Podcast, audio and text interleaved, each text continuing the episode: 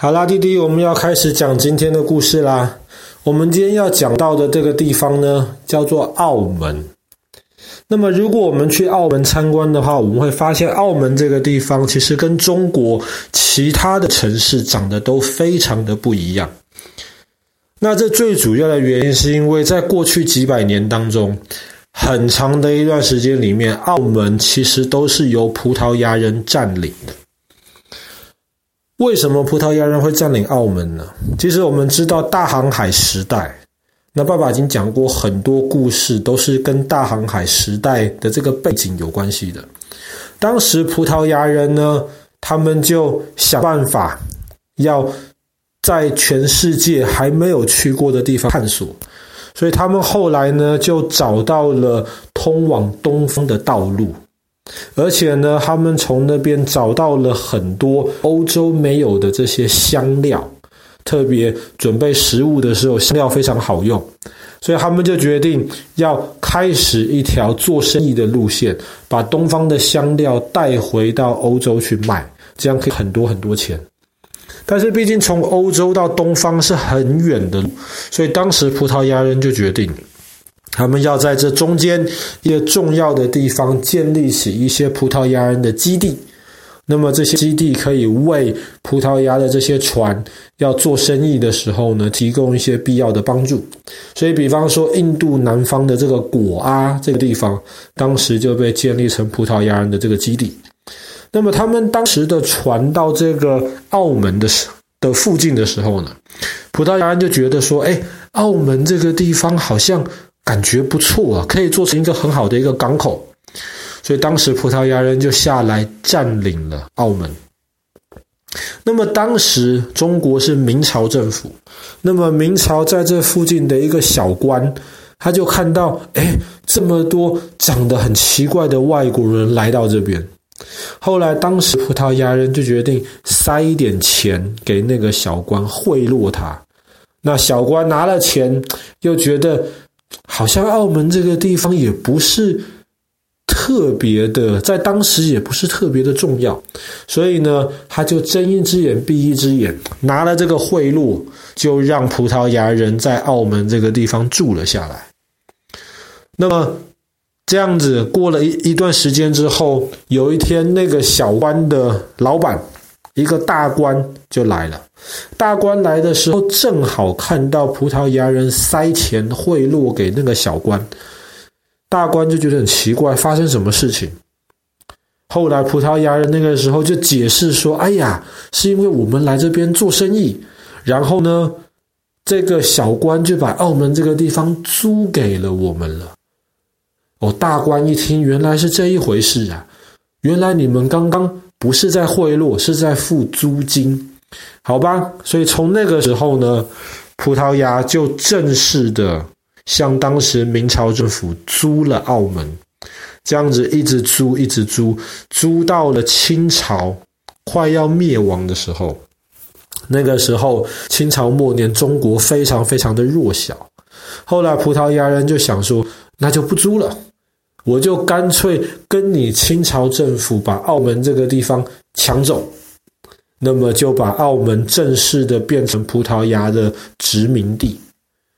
那么是一直到第二次世界大战结束了之后，当时这个英国、法国在全世界各个地方都有殖民地的这些国家，殖民地一个一个都独立了，那么葡萄牙也不例外。可是呢，当时葡萄牙人他就跟当时的中国政府谈，说不然就这样子吧，曾经葡萄牙是我，呃，曾经澳门是我葡萄牙的殖民地，那现在呢，我把呃澳门这个地方还给你，不过你还是再租给我几年吧。所以葡萄牙人后来又租了一段时间，那么总算在二十多年前，那么葡萄牙人就正式的把把澳门这个地方还给了中国。所以今天呢，澳门就是中国政府下面的一个特别的一个行政区。那么很多人想到澳门的时候，其实会想到去赌博。那为什么这么说呢？因为澳门其实是中国唯一可以合法赌博的地方。那么在几十年前，澳门政府决定要开发这个赌博的这个行业的时候呢，他们当时其实是花了很多精力在里面。那么直到今天，我们常常想到赌博，会想到什么拉斯维加斯在美国，或者是那个蒙纳哥的这个蒙地卡罗。但是现在澳门已经是全世界最多赌场，那么赌博业可以说是最重要的一个地方。所以很多人其实去澳门会去赌博。那我们千万不要去赌博。那你如果数学不够好的话呢？你去赌博，你去多玩几次，一定是输钱，你不可能会赢钱。那如果你数学真的很好，好到一个程度的话呢？那你也不叫赌博了。因为那个时候你已经控制了那个场面，所以你其实去，你可以说是投资，或是你要做生意或干嘛都行。但是数学那么好的人实在是不多，所以我们千万不要赌博。但是我们如果去澳门只是赌博的话呢，那么是非常非常可惜的。因为就像爸爸一开始就说到，澳门这个地方，因为葡萄牙人的影响，其实有非常多。当时融合了这些东方和西方元素的这一些历史古迹，那澳门现在整个老城区都是世界文化遗产。那么其中最有名、最代表性的一个古迹就是大三巴牌坊。我们之前讲到这个日本的这个岩岛神社的时候，我们讲到那个鸟居。那个时候，我们也讲到中国的牌坊，牌坊就好像是一个像大门一样的两个支柱，上面有一个或两个杆子，类似这样子的东西。那么，很多当时的葡萄牙人就觉得大三巴这个好像是一个牌坊，那其实它不是。如果用一个牌坊来看它的话，太小看它了。它其实是一个大教堂的一个正门。那么这个大三巴牌坊分成五层，最上面其实是雕刻，那么神当时创造世界的故事。那么第二层是雕刻耶稣基督上十字架的故事。第三层是雕刻圣母玛利亚，就是耶稣妈妈的故事。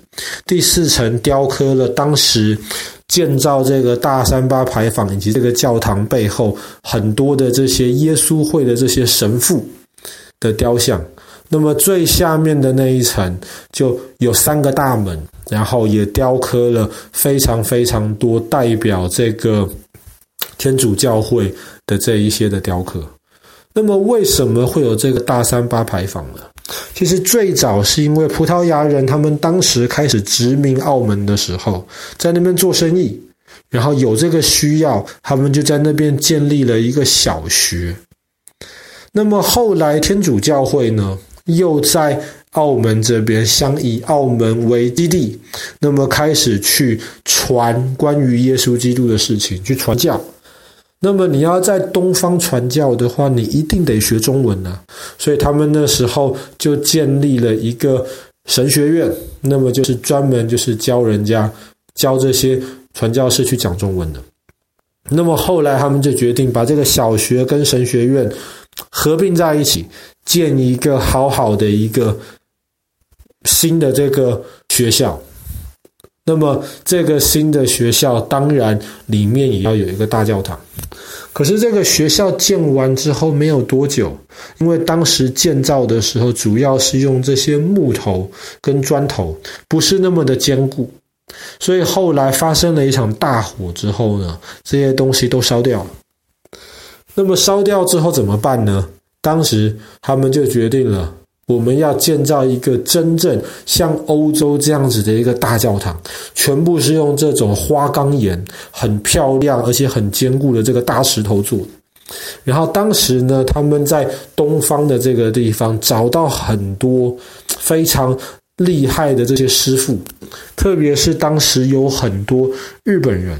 日本的天主教徒，当时日本政府不允许日本老百姓相信耶稣，所以后来很多天主教徒就逃到了澳门来，他就带来了他们的这些技术，就一起建造了这个新的这个石头大教堂。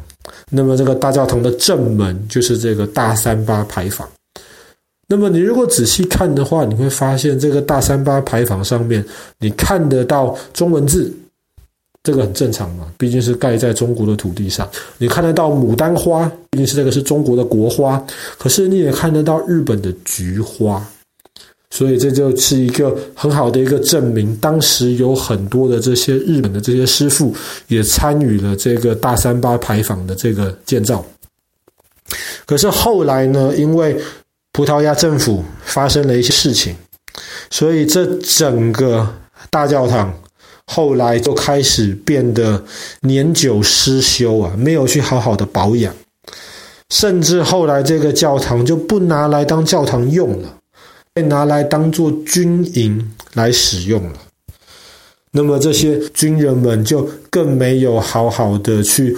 管理去保养这一个教堂，以致这个石头建造的这个大教堂，后来很多地方其实都坏掉了。那么，甚至这些石头的这些材料，还被当时的这些老百姓可能搬走去弄他们家里的房子。所以，现在原来很漂亮的这个大教堂，现在只剩下了正面的这个部分，就是我们今天看到的这个大三八牌坊。那么，如果有机会去澳门的话呢，真的是可以去仔细看一下。除了大三巴牌坊之外啊，其实都留下了很多当时葡萄牙人带来的这个西方文化跟传统中国文化融合起来的这种风格，那是很特别、很值得一看的。好了，那么我们今天的故事就讲到这边，澳门以及它的这个世界文化遗产大三巴牌坊。